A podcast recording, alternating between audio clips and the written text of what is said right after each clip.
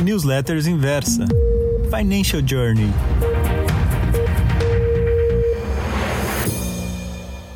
Olá, tudo bem com você?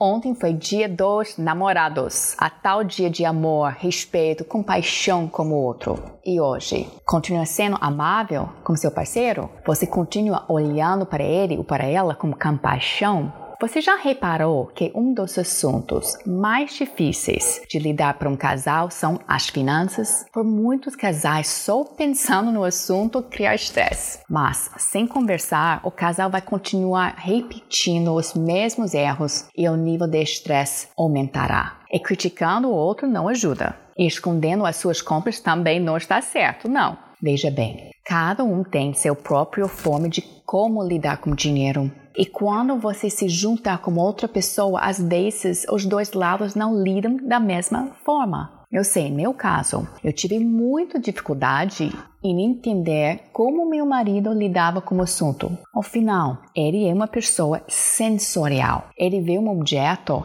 e ele vai admirar sua beleza. Ele pode ter 20, 30, 40 pares de sapatos. Basta ver um novo ou diferente e ele vai desejar. Ele nem pensa quanto isso custa, se ele precisa, se ele gosta, vai querer e ponto. Algo para mim que é muito estranho. De meu lado, imediatamente eu penso no valor financeiro, se preciso, se necessário. E em seu caso, você já percebeu como você pensa diferente de seu parceiro? E por mais que você queira, é muito difícil mudar outro. Aliás, você tentando mudar uma pessoa vai te deixar muito frustrado e não é saudável. Agora, se você quer viver em harmonia, tem que respeitar o outro como é e não como você o desejar ser. Por isso, quanto antes é muito importante estabelecer metas juntos, ou seja, o casal tem que estar de acordo com aquele meta um mostrando para o outro como aquilo é importante. Mesmo tendo hábitos distintos, o casal tem que ter um plano em comum. E uma vez que os dois comprometam como plano,